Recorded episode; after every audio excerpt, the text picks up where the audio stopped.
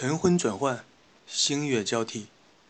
当我们都已经长大成人，或者为人父母之后，你在买菜下班的途中，偶尔听到一句自己儿时所熟悉的歌曲，是否会为之停下来，感慨一下人生是如此的匆忙？葫芦旁，最好的位置，永远留给说书人。那些曾经。陪同我们一起成长的动漫，你可还记得？我是与大家分享儿时动漫的游戏的影子。今天继续和大家讲一下《灌篮高手》当中片尾曲的第二支曲目，也就是说，在动画版当中第二十五集到第四十五集所采用的片尾曲，它的名字叫做《直到世界的尽头》，由万子乐队演唱。我们现在来听一下这支曲目。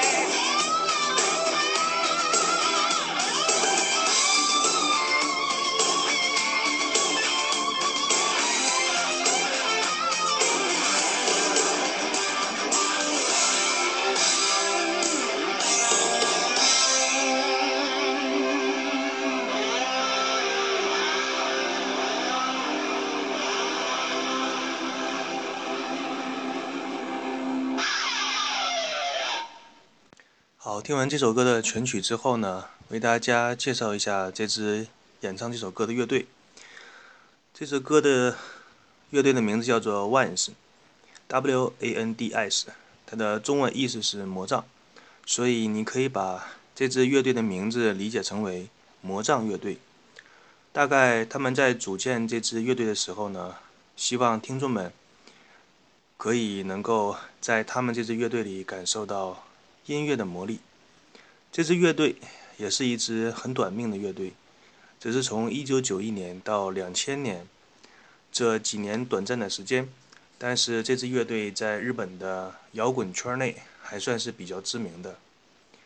同时，这支乐队呢也是和动漫比较有缘。除了给《灌篮高手》唱过片尾曲以外，还给《龙珠 GT》以及《游戏王》唱过片尾曲。魔杖乐队在他的演艺生涯当中获得过最高的奖项是日本的金唱片大奖。这支乐队获得的是一九九四年的日本的金唱片大奖。同年获得日本金唱片大奖的欧美乐队是披头士。大家就可以理解一下这个奖项的含金量有多高了。这里大致的给大家介绍一下日本的金唱片大奖，因为这个奖项在日本的流行乐坛当中也是很有分量的，所以在这里给大家也是介绍一下吧。日本的金唱片大奖呢，是由日本的唱片协会主办的一个音乐奖项，它是为了嘉奖每年为了日本的唱片业做出深刻贡献的艺术家和音乐产品。这个奖项是从1986年成立的，在这个奖项当中，最高的荣誉奖项是年度最佳艺人。这个奖项的评比是由过去一年期间音乐产品在日本国内的销量最高的艺人所获得。它的销量计算方式是用出货量减去退货量，它的计算范围是从黑胶唱片、卡带、CD、DVD 全部包括。从2007年开始，加入了短信铃声以及数字音乐的合法付费下载量。日本的金唱片大奖，它的历届年度的最佳艺人，我大致给大家说几个，大家听一下呢，就知道能够获得这个奖项的歌星和乐队都是多么的牛。日本国内的获奖名单为恰克与飞鸟、安室奈美惠、宇多田光、滨崎步、放浪兄弟。以及现在活得发红发紫的 AKB48，欧美的获奖名单是麦当娜、披头士，也就是很多摇滚圈内所说的甲壳虫乐队，枪炮与玫瑰、玛丽亚·凯莉、席琳·迪翁、后街男孩以及 Lady Gaga。可以说，你能和这些音乐圈的大牛们获得同一个奖项，说明当初魔杖乐队它的水准也是达到了一定的高度。下面介绍的这一首曲目是动画版的第五十集到第八十一集的片尾曲，它的中文译名叫做《捕捉闪耀的瞬间》，由 Manis 乐队演唱。下面我们来听一下这首歌。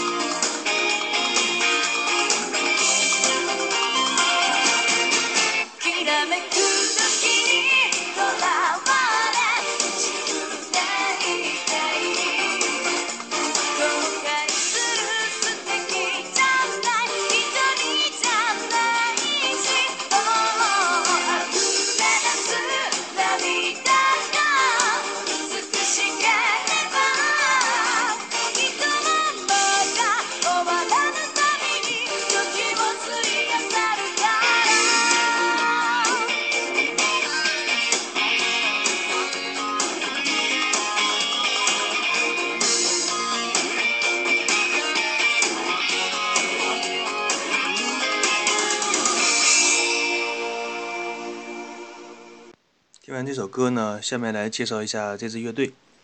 麦尼斯这支乐队呢，它所有的成员全部都由女性来组成，在一九九二年组建，到一九九八年解散。他们乐队的风格是以流行乐为主，偶尔高潮的部分会加一些轻摇滚。总的来说，这是一支没有什么太大亮点，同时也没有什么太大缺点的乐队。那么最后一首片尾曲。作为《灌篮高手》第八十二集到第一百零一集的片尾曲，叫做《My Friend》，中文译音是我的朋友。这首曲目是由 Z 乐队演唱。个人认为这是《灌篮高手》当中最难听的一首曲子，所以我就只给大家放一分钟吧，大家来听一下。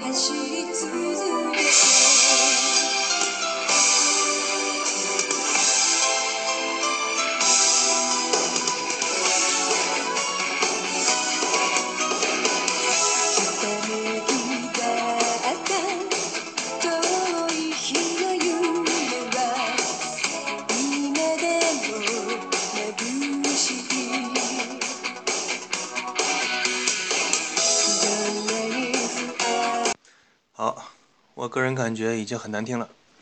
那么这支乐队呢，是日本的一个摇滚乐队。介绍完毕。因为这个乐队，说实话，真的没有什么可说的。接下来呢，是《灌篮高手》当中最后一首歌的曲目。这首歌是在动画片当中一首插入曲，叫做《无尽的劫》。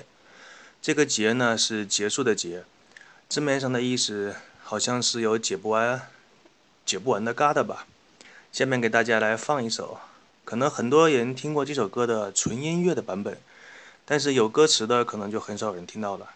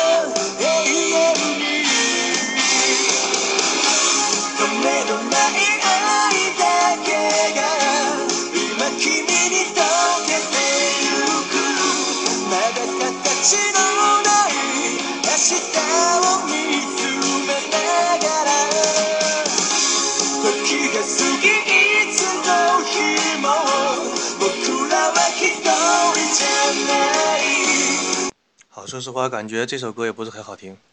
这首歌呢，是由《灌篮高手》第一集到第六十一集片头曲的那支乐队演唱的，也就是 B A A D 乐队。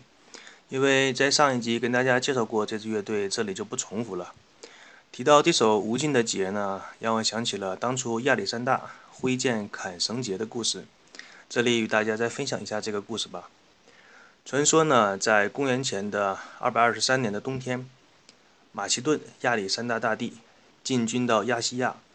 当他来到亚细亚的腓尼基亚城的时候，听说这个城里有一个非常著名的预言。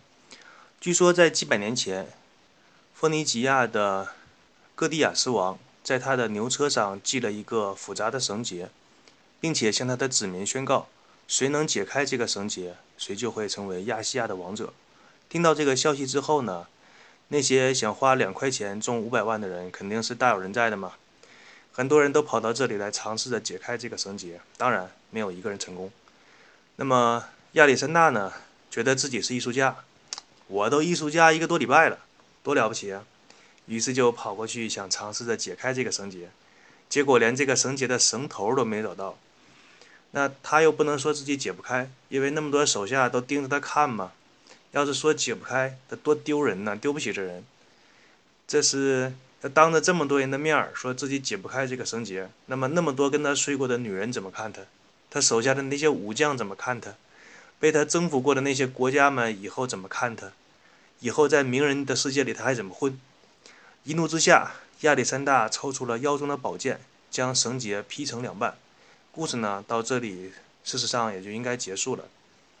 但是，很多讲故事的人为了彰显自己有思想。把这个故事尝试以不同的方式来解读，而个人感觉这只是一个简单粗暴的故事。但是经过那些人一解读呢，好像这个故事就高大上的样子。其实并不是这样的。当初记下这个绳结的哥迪亚斯王只是想是，他只是想向世人证明一下自己的智慧。大致的意思是想说，我记下的绳结没有人可以解得开。你看我多了不起。这全国人民谁不知道我是艺术家？而那些前来尝试着解开这个绳结的人们呢，就像是在赌场里想发家致富的赌徒，理想很丰满，现实很骨感，最后往往只是落得人们的笑谈。而亚历山大，首先大家请注意他的身份，他是亚历山大王。我敢十分确信地告诉大家，在他抽出腰中宝剑砍向这个绳结之前，一定是有其他人也有过类似这样的想法。那为什么没有去做呢？很简单，因为他们不是亚历山大王。很多时候，仅仅有才华和想法是没有用的，你需要一个身份和地位。如果你只是一个普通的屌丝，掏出宝剑把那个绳结砍断，他旁边看守绳结的人员会不会拿剑把你砍断呢？在这次节目的最后呢，再给大家分享一个故事。在第二次世界大战期间，盟军要求士兵全部剪成短发。这样呢，在战场上受伤的时候，好方便医护人员快速的查找伤口。但是这人上一百，形形色色，人一多了，总会有一些毛头小子，觉得把头发剪短是一件不帅气的事情，于是就很抗拒这件事情，总会通过某种形式来表达出来，就像一个火山砰爆发出来。有一个士兵在艾森豪威尔将军的画报前画了一个箭头。指向艾森豪威尔将军的头发，上面写道：“请看他的头发。”第二天，这个小伙子洋洋得意再去看那张海报的时候，发现他的那段话在那后面又被人写了一句话：“请看他的官衔儿，并且用一个箭头指向了那个将军肩章的位置。”那么，各位听众，大家要知道，这个故事还是发生在那些所谓什么宣扬自由、民主、平等的国家里，将军和士兵还是有着这样巨大的差距。如果是那些发生在不那么宣扬自由、民主和平等的国家里，会是什么样子呢？相信大家心里都都有是有数的，你懂的。我呢，用了两集的时间，把《灌篮高手》当中出现的所有曲目全部给大家分享了一下。可能是用的时间比较长，但我个人感觉，既然要给大家讲的话，就给大家讲的详细和全面一些。那种蜻蜓点水式的介绍，不是我的风格。那么在接下来的时间当中，我会给大家介绍《灌篮高手》当中出现的形形色色那些有血有肉的人物，他们或是头脑简单，他们或者感情丰富，他们或是拼搏向上，但是每个人都是那样的令我们印象深刻，以至于无论你是什么样品味的观众，都会在这部动漫当中找到自己所喜爱的角色。请大家期待下面的内容。好，那么今天这集就与大家把故事分享到这里。我是与大家分享故事的游戏的影子。喜欢我节目的听众可以订阅我的节目，同时愿意和我交流的听众，也可以在节目介绍当中得到与我联系的方式。最后，祝大家身体健康，因为健康就是财富。